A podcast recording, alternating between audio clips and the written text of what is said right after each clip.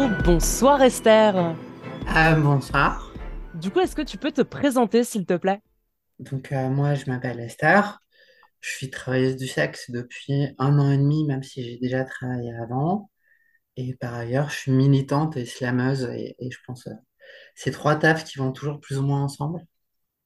Ok. Euh, du coup, ça fait un an et demi que tu as commencé. Tu m'as, dit que tu avais déjà euh, commencé un peu avant, mais pas de, je suppose, pas d'une manière aussi régulière que maintenant, peut-être? Ouais, euh, j'ai eu un- une grosse prise de conscience euh, de l'ambiance misogyne. Avant, je travaillais dans l'aéronautique. Et euh, l'ambiance très misogyne avec évidemment transphobe, homophobe, enfin voilà, tout ça, ça va ensemble.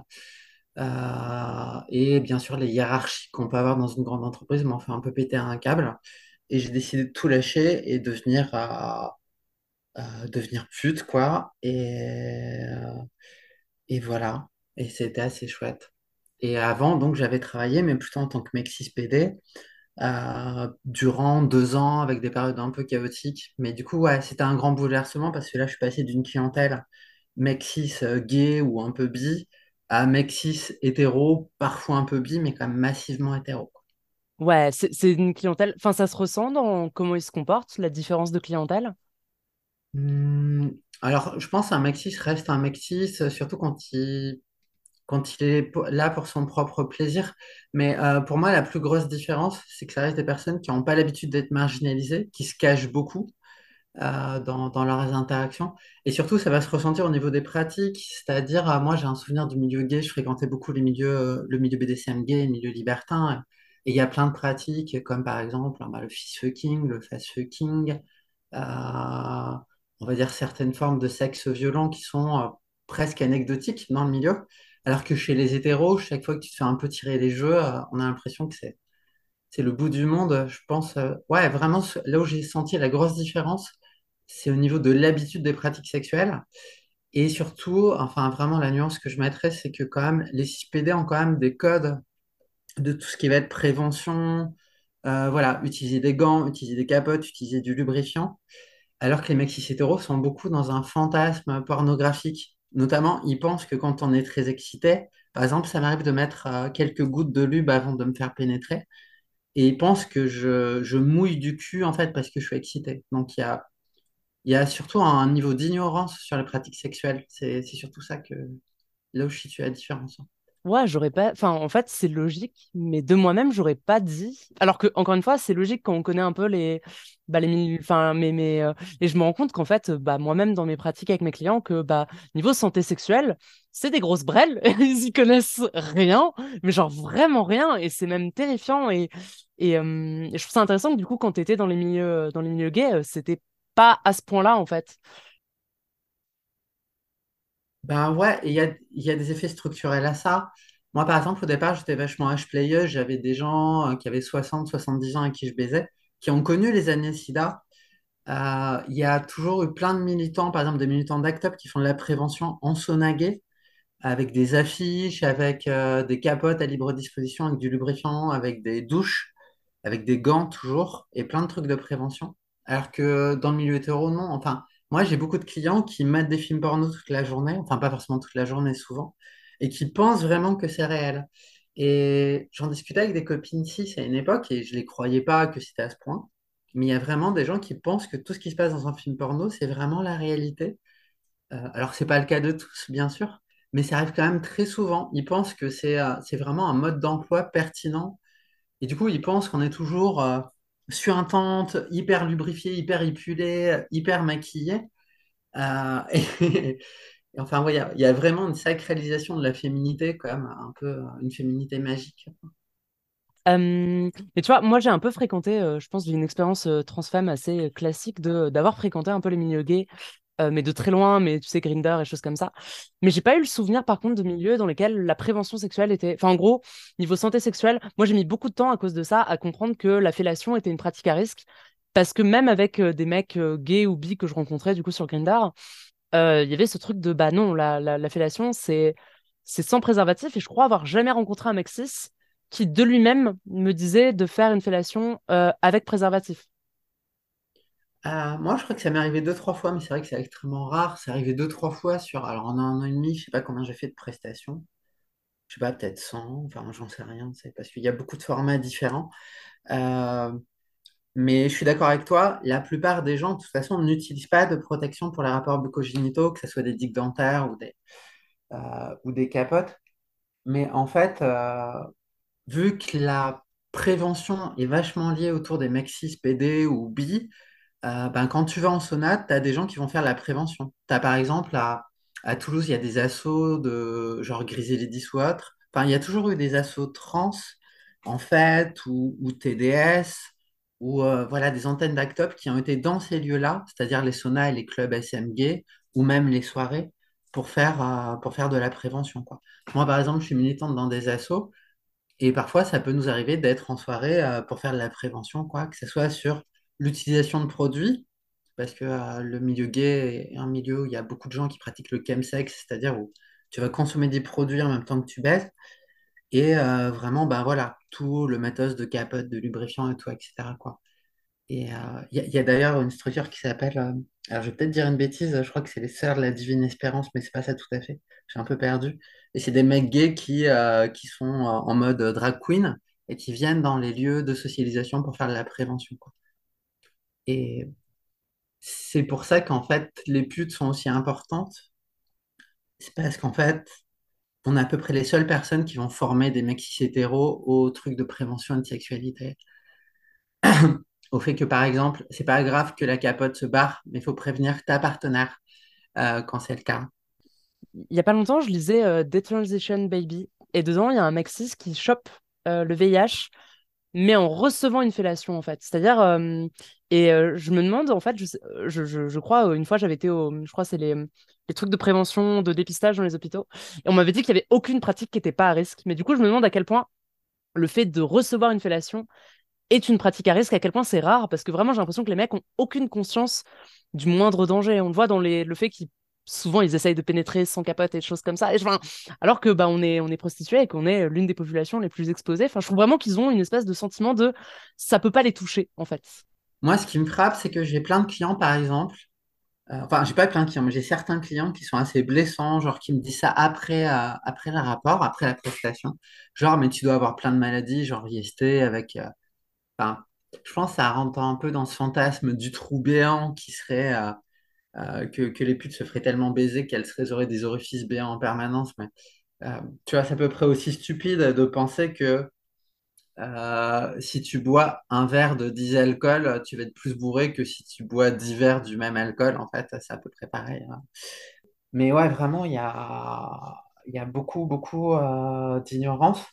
Et je pense qu'ils pensent vraiment que ça va pas les toucher, quoi. Même si moi j'ai plein d'IST, euh, je sais pas.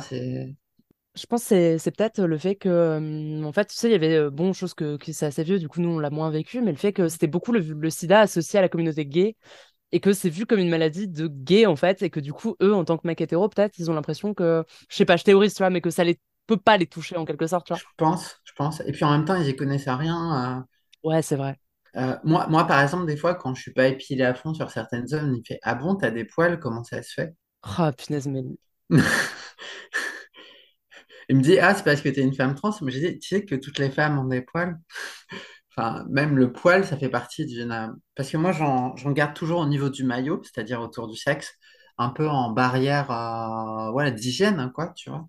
Et ils ont. euh, En fait, c'est assez. euh, surprenant que ces mecs-là aient pu devenir des personnes aussi importantes dans le monde quand on voit leur degré d'ignorance, euh, en fait. Et je, me demande encore comment ils ont fait, en fait, pour, pour devenir aussi puissants en ne sachant absolument pas ce qu'ils font.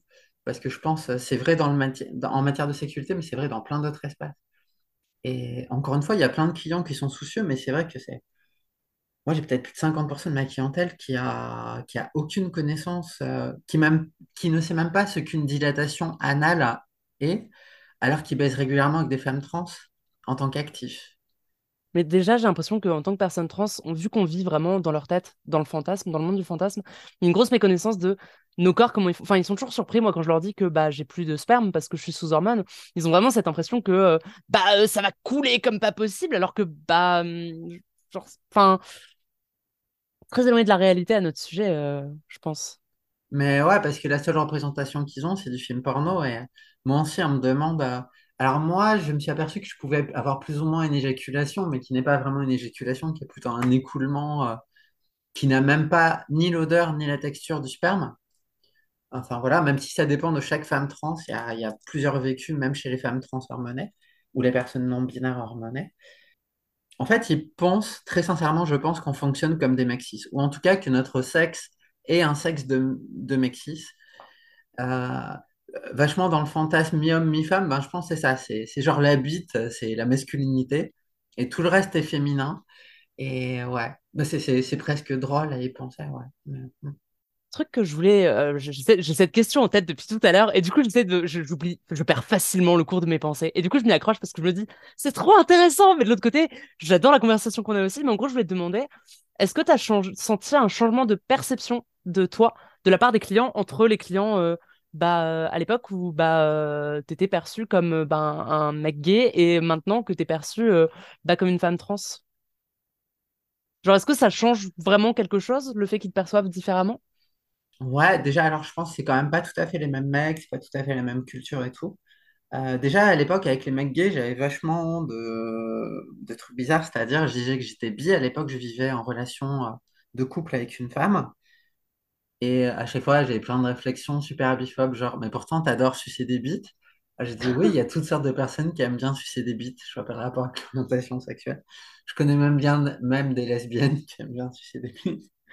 Mais, euh, euh, mais oui, du coup, j'avais déjà des freins. Mais vraiment, ce que j'ai senti, c'est euh, le côté hétéronormatif. C'est-à-dire, avant, j'étais un peu euh, dégradé et humilié, vraiment, euh, parce que je voulais accéder à ma féminité, parce qu'il y a beaucoup de problèmes chez... euh, Moi, par exemple, j'ai exploré ma féminité via du jeu d'humiliation dans le milieu BDSM gay, euh, comme il y a certaines personnes qui sont passées par la case Sissi pour ça. Je dis pas que c'est la meilleure méthode, je dis que c'est le vécu de certaines personnes. Et à contrario, quand tu arrives chez les hétéros, ben, au départ, en tout cas, il peut y avoir quelque chose de très euphorisant, genre où ta féminité, au contraire, flattée. Elle est choyée, elle est, elle est vue comme belle, comme intéressante, comme attirante. Et c'est vraiment un sentiment très étrange. Mais en même temps, elle est, euh, bah, elle est assortie de toutes les obligations de la féminité, quoi. Euh, c'est-à-dire euh, l'épilation, avoir des attitudes. Genre, moi, des fois, j'aime bien tirer les jeux des mecs, les plaquer contre le mur et genre leur rouler des grosses pelles. Et c'est vrai qu'on me l'a déjà reproché, parce qu'on m'a dit, voilà, c'est pas assez féminin. Et, ah, il faut que je sois une créature toute fragile et toute docile, complètement éblouie par le masculin, quoi. C'est-à-dire, euh, je pense que dans les deux cas, en fait, on est face à toute la fragilité de la masculinité. Euh, donc chez les plus PD, parce que euh, notre féminité est mal vue, et chez les hétéros, parce que la féminité est pas forcément très bien vue non plus, mais est quand même flattée. Mais elle est flattée que dans la mesure où elle est là pour soutenir la masculinité des mecs, quoi. Mais au final, c'est juste les mêmes dynamiques, mais juste un peu différentes. Je relate beaucoup à ce que tu dis parce qu'en fait, bah, forcément, moi, depuis ma transition, j'évolue principalement dans des milieux queer. Euh, et du coup, je suis souvent, je joue et je suis assez queer codée euh, dans mes études et tout ça. Donc les gens voient que je suis pas une meuf cis normale. Euh, mais par contre, le TDS, je pense, c'est là où j'expérimente le plus l'hétéronormativité, telle que je l'ai jamais expérimenté ailleurs dans ma vie. Le fait d'être vraiment la femme dans une relation avec un homme. Et notamment, je pense à ce client qui tenait à m'inviter au resto. Et, euh, et j'ai vécu des trucs que bah, je suppose dans le quotidien des meufs cis, c'est très courant. Mais le fait que le serveur, à la fin, ne parle qu'à lui, ne se tourne que vers lui, qu'il a jamais été question qu'on partage l'addition. J'ai l'impression de découvrir l'eau chaude, tu vois, parce que c'est un truc que je suppose que les meufs cis vivent depuis toujours, tu vois. Mais moi, c'était la première fois et j'étais en mode, Ouah, c'est ouf, j'existe pas aux yeux du serveur. Et genre, c'est pas entendu que je puisse payer ou que qu'on puisse partager. C'était entendu que c'était lui qui allait payer, tu vois. C'est ça parce que, euh, en fait, je dis pas qu'il n'y a pas des violences entre personnes queer, mais ce qu'il y a d'encore plus violent dans l'hétérosexualité, c'est que tout est automatique, en fait. C'est un peu comme, euh, moi, par exemple, il y a quelques années, j'ai appris à conduire je déteste conduire. Et en fait, quand tu conduis, tu as déjà tout un tas de règles qui t'ont été imposées par le permis, par le code. Euh, Genre, il n'y a pas eu des réunions pour s'en discuter de comment conduire.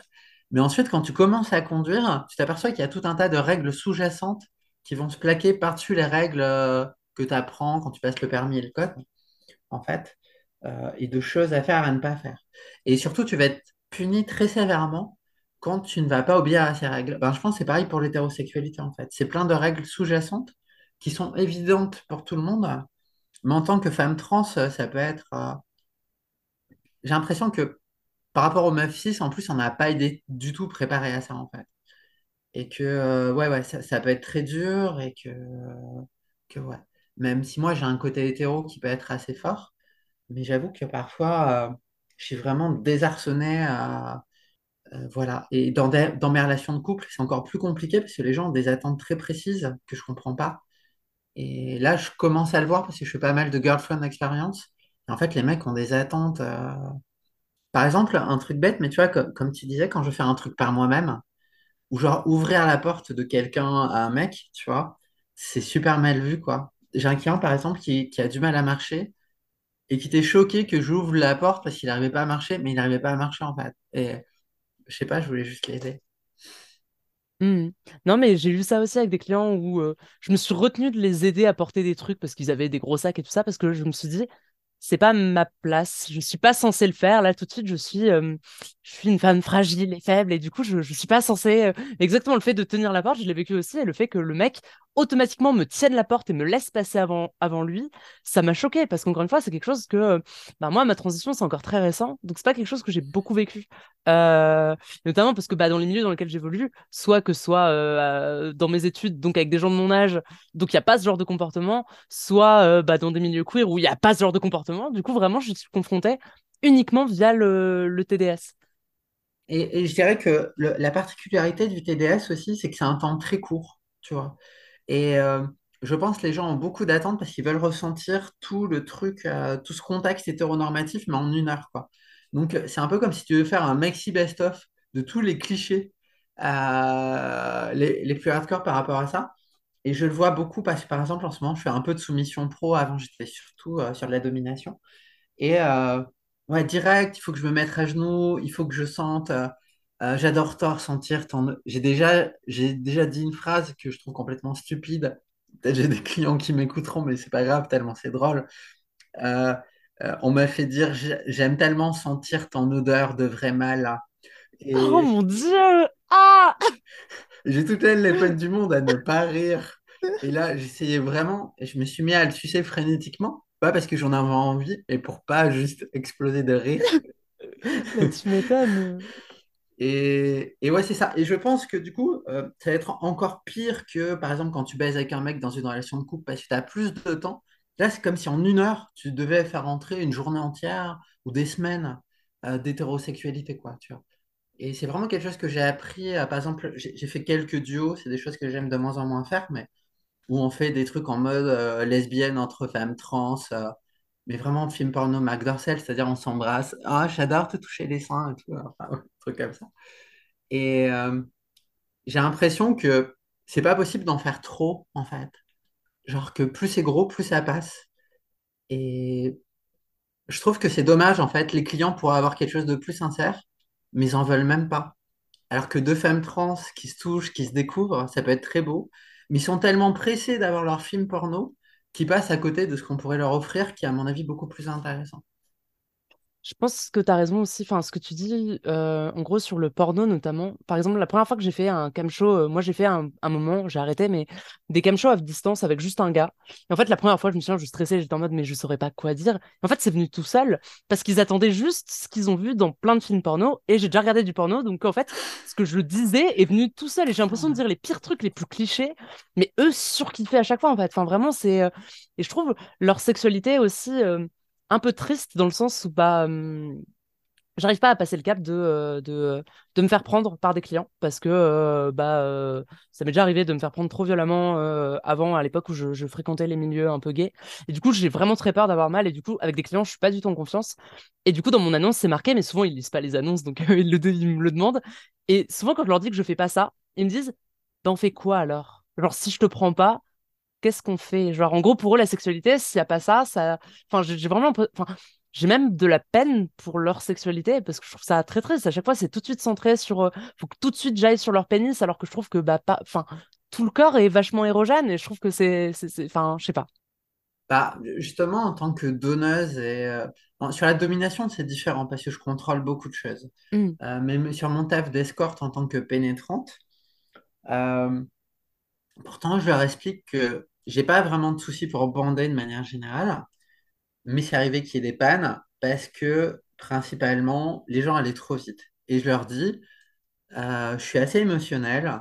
Donc voilà, on prend le temps de se déshabiller, de se toucher, de se caresser, de se faire des sourcils, de sentir le désir des uns et des autres.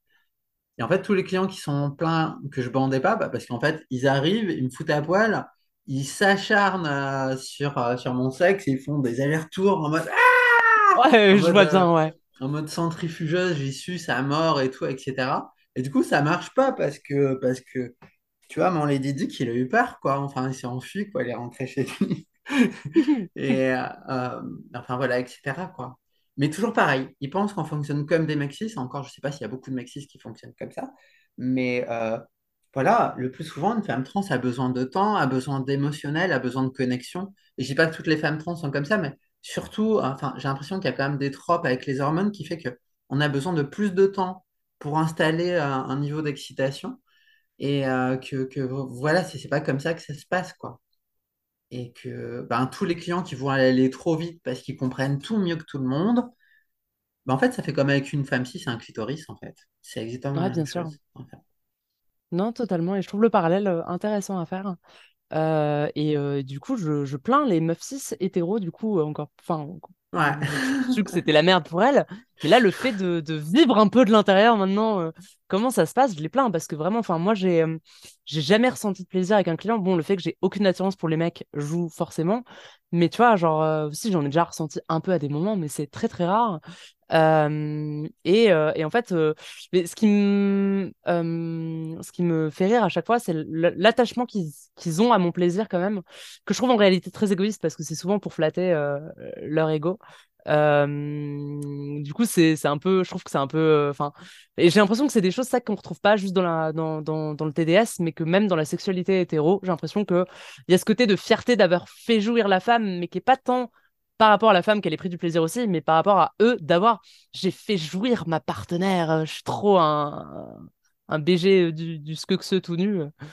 Ouais. Et puis j'ai l'impression qu'ils vont mettre en valeur que ce qui est mesurable, tu vois, ce qui est comptable, décomptable, et qu'ils peuvent dire à leur porte, euh, leur pote, j'ai fait ça.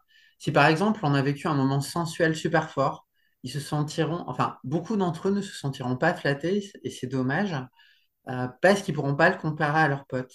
Euh, moi, j'aime bien ma clientèle assez âgée, par exemple, généralement plus de 45-50 ans, tu vois, le corps commence à moins bien fonctionner, notamment au niveau de l'érection. Et ce qu'ils recherchent le plus souvent, c'est des câlins, c'est de la sensualité. Et ils me parlent souvent de plus jeunes, ils, étaient à tout prix dans la performance et qu'ils qu'ils ont l'impression de découvrir leur sexualité à 50 piges, en découvrant un monde sensuel, en découvrant un monde de sensations. Moi, qui aime ch- chose que j'adore faire et qui est vraiment un truc d'escorte, moi, par exemple, je suis pas très sensible au, au niveau du pénis et tout, mais j'aime bien, par exemple, tu prends un peu de lubrifiant et tu fais un massage, tu passes autour de la couronne, c'est-à-dire la partie entre le gland et la verge. Enfin, tu fais vraiment un massage délicat. Et du coup, on fait beaucoup ce genre de sécurité sensuelle euh, avec de, mélange de massage, de délicatesse, de jeu de langue et tout, etc. Et ouais, vraiment, ma clientèle préférée, c'est vraiment ma clientèle âgée. Parce que c'est des gens qui ont laissé tomber le fait de gagner le concours de virilité. De toute façon, à 45-50 ans, euh, tu n'as plus aucune valeur hein, dans, dans, je pense, dans cette espèce de culture viriliste. Et, euh, ouais, toujours pareil, ce truc de qu'est-ce qui peut être compté, qu'est-ce qui peut être mesuré. Ok, ouais. Et du coup, tu, tu disais qu'au début, tu avais une clientèle euh, surtout plus âgée. C'est toujours le cas maintenant ou ça s'est un peu euh, diversifié? Alors non, c'était pas une clientèle, c'est que dans le milieu BDSM, j'étais ce qu'on appelle une âge playeuse, c'est-à-dire c'est des gens qui ressentent une excitation assez forte euh, de baiser avec des gens qui ont un gros écart d'âge, euh, Ok, euh, d'accord. qui peut être lié à ce qu'on appelle des daddy yesieuses, Ok. c'est-à-dire c'est des gens qui ont des- souvent des rapports compli- compliqués avec leur, euh, leur père ou, ou des meumeux issues avec leur mère et qui trouvent euh, des espèces de père ou de mère de substitution dans un contexte érotique. Euh, je pense dans le milieu gay, oui, c'était massivement des personnes âgées, en grande partie parce que les gays n'ont aucun souci à baiser. Ils ont juste des soucis à respecter leur partenaire. Désolé, c'est pour blague. Euh, j'ai moi-même d'excellents amis cis gays, mais juste, ouais, je garde parfois. Oui, non, t'inquiète. Euh, mais du coup, c'est surtout les la clientèle âgée qui a du mal à baiser qui va me payer. Alors que là, et je pense le côté fétichisation meuf trans, en plus, j'ai un côté quand même assez androgyne, hein, quoi. Enfin, voilà, c'est. Euh, on me dit souvent, euh, parfois j'ai un peu l'impression d'être perçu comme un truc mi-homme, mi-femme, mi-cochon d'Inde. C'est pour la blague. je- Mais euh, du coup, j'ai vraiment une clientèle très large avec des gens très jeunes, des gens très âgés, des gens un peu entre deux. Et surtout, ce qui me surprend, parce que je ne m'estime pas comme étant une gravure de mode, même si je vis avec mon cul, donc je suppose que je suis pas trop moche, mais j'ai vraiment une clientèle très jeune et très dans les critères de beauté parfois. Et du coup, j'arrive pas à comprendre. C'est vraiment quelque chose qui est arrivé avec la transidentité. Je pense que c'est lié à la fétichisa- fétichisation. Tu vois, un peu comme certains hommes noirs peuvent vivre ou d'autres, ou des femmes grosses aussi. Euh, parce qu'en fait, on est tellement fétichisés que même des mecs perçus comme vraiment beaux, ils nous, nous voient un peu comme des, ouais, comme des divinités, comme, euh, comme des incarnations, etc. Ouais, je, ouais, je vois où tu veux en venir et, et je suis totalement d'accord avec toi. Euh, et c'est assez étrange de, de, de, de, jouer avec la fétichisation comme ça, tu vois, de, de, d'en jouer et de, d'utiliser le fait qu'il nous fétichise. Euh, ouais, c'est, c'est un peu particulier, je trouve, par moment. Pourquoi c'est particulier? Euh, bah, en fait, moi, je sais que le TDS, ça m'a un peu provoqué un moment, alors que j'étais totalement OK avec mon corps. Euh, ça m'a un peu provoqué du dégoût de moi-même, euh, notamment parce que, et je pense qu'en réalité, euh, c'est juste qu'ils me le disaient comme ça, mais le fait qu'ils me disent que mon corps correspondait exactement à leurs attentes, euh, ça m'a un peu fait me dire, merde, c'est pas pour eux, c'est pas pour eux que j'ai fait tout ça, c'est pas pour eux que je ressemble à ça. Et, j'ai commencé un peu à, par moments, avant de faire la paix avec moi-même là-dessus, à, à détester de nouveau mon corps. Et c'était plus de la dysphorie, mais c'était autre chose en fait, tu vois, genre. Notamment parce que bah, je suis très tatouée et je commence à avoir des piercings et j'ai l'impression que ça c'était dans le package tu la totalité était prise en compte Ouais, je vois, je, parle beaucoup avec des meufs cis en ce moment qui ont un peu le même ressenti que moi, qui fait que, je disais récemment, quand je suis avec des partenaires qui sont pas des clients, j'aime pas quand je me déshabille et tout le monde fait waouh, genre, j'ai l'impression qu'il y a une forme de fétichisation là-dessus en disant, regarde ce corps, à quel point tu as vraiment en mode bave. Ça me dérange pas, t'es jolie, ou j'aime bien ce regard, j'aime bien cette expression, j'aime bien ton petit tatouage, enfin voilà, c'est cool. Mais vraiment ce côté de waouh, avec la bave aux lèvres, vraiment la personne qui t'observe, j'ai l'impression que c'est une forme de déshumanisation, quoi. Euh, j'ai l'impression qu'en tant que femme trans, on navigue souvent entre dégoût et fétichisation. Mais j'ai l'impression que c'est les deux revers d'une même pièce. On n'est pas considérés comme des êtres humains, en fait. Et j'ai l'impression qu'il y a plein de femmes, plein de personnes euh, étant susceptibles d'être fétichisées, quoi, indépendamment de leur identité, qui euh, n'aiment pas ça, en fait. Et qui ont besoin de quelque chose de plus sincère, de plus à taille humaine. Et c'est vrai que nos clients sont vachement dans le ouais waouh. complètement Enfin, voilà, quoi. Bon, en tout cas, cette conversation est trop cool et j'ai la sensation qu'on pourrait parler euh, pendant vraiment très très longtemps. Mais je me suis fixé que ce serait un format plutôt court. Donc, si on sort un épisode d'une heure, ça va pas le faire. Il me semble, Esther, que tu es, euh, liée au STRAS et à d'autres euh, associations ou organismes de TDS. Est-ce que tu peux nous en parler un peu? Ouais, alors je peux parler, enfin, même mon investissement militant, c'est pas un secret, hein. J'ai plein de clients qui sont, qui savent où je milite. J'ai même un client qui a le privilège d'assister à mes scènes slam, euh, mais lui, c'est un client très particulier que, euh, ouais. que, que je, que je choisis, donc je- j'ai pas forcément la frontière d'autres personnes, en fait. Euh, alors, euh, je suis pas vraiment militante au Stras, mais je suis adhérente. Je suis militante à une association qui s'appelle Clarté, et qui est une association trans d'autosupport à Toulouse et qui a organisé récemment un truc qui s'appelle les Journées du soin communautaire et où euh, il y avait un- une personne du STRAS qui était invitée pour euh, proposer notamment un atelier sur la permanence d'écoute qui s'appelle Berthe Delon, qui est une personne absolument magnifique euh, que, je recommande. Je suis un peu intéressé en ce moment par le pôle formation parce qu'il y a le STRAS qui fait des formations et, moi, via mon investissement à Clarté, je vois un truc comme le Mouvement d'Unis qui proposent des formations alors qu'ils sont contre le fait qu'il y ait un encadrement pour permettre aux prostituées de travailler. Euh, j'ai d'ailleurs été contacté par le Mouvement d'Unis pour me dire comment ils pouvaient m'aider. Alors moi, j'ai demandé euh, s'ils pouvaient faire quelque chose contre la loi de 2016 qui impose notamment à mon propriétaire de m'exclure de mon appartement s'il apprend que, que je tapine Mm. dans cet appartement-là dans lequel je suis. Donc, euh, donc voilà, c'est vrai que le Stras est souvent, euh, se prend régulièrement des accusations de prostitueurs, de proxénètes, de misogynes. Il y a régulièrement des personnes qui me demandent si c'est vrai qu'il y a des mecs hétéros qui dominent euh, euh, des femmes pour leur imposer de se prostituer. Ce à quoi je réponds souvent, bah oui, d'ailleurs, il y a euh, y a toujours des femmes attachées en collier BDSM à quatre pattes qui font tourner des roues comme des lapins qui se font fouetter pour, pour faire toujours plus de rentabilité. Là, souvent, les gens rigolent et réalisent que c'est peut-être un petit peu disproportionné. Mais en tout cas, ouais, le SRA, c'est une structure que j'aime beaucoup, qui fait aussi beaucoup autour de tout ce qui est la contre le VIH, le lutte, euh, les luttes autour des femmes transmigrantes dont tout le monde se moque, à part peut-être ACT UP et quelques autres structures. Donc ouais, je pense que le SRA, c'est une structure très importante, notamment que c'est peut-être la seule asso de TDS qui est euh, gérée que par des concernés, pour des concernés. Euh, ben moi, ce que je fais à Clarté, c'est-à-dire ce qu'on appelle de la paire aidance ou des assos d'autosupport. Alors que le mouvement d'Uni, ça reste des meufs cis, parfois bourgeoises, souvent hétérosexuelles, qui ne connaissent rien de TDS et qui veulent essayer de, s'investir sur ces sujets-là. Ouais, bien sûr. Euh, pour rappel, pour les gens qui nous écoutent, si jamais vous savez pas, le Stras, euh, il me semble, tu vas me dire si je me trompe, euh, Esther, c'est un syndicat. ça se présente comme un syndicat de travailleuses, travailleuses du sexe. Euh, bon, après, tu as dit que, bon, il y avait, enfin, tu as donné des détails, mais je voulais juste repréciser, euh, vu qu'on en parle, Ouais, bien euh, ce sûr, que ouais. c'est, euh, que tout le monde euh, ait en tête. Et, euh, et je pense que justement, en fait, on a, euh, on n'a pas euh, idée à quel point le, le support euh, de la communauté des autres, de nos, de- des autres TDS est hyper important, euh, je trouve. Euh, et euh, et c'est super important, je trouve, que des trucs comme le Stras et toutes les autres euh, associations du même genre existent.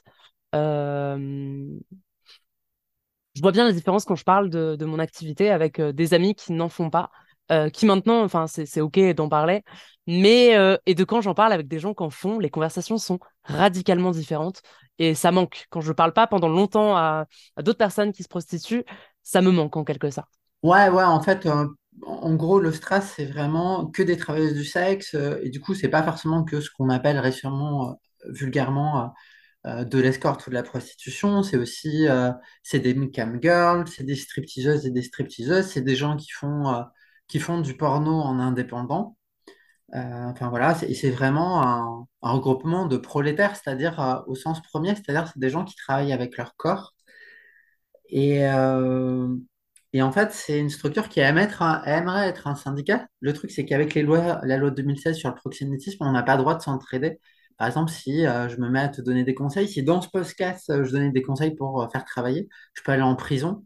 Une femme, trans de plus en prison, c'est gratuit, c'est gagné.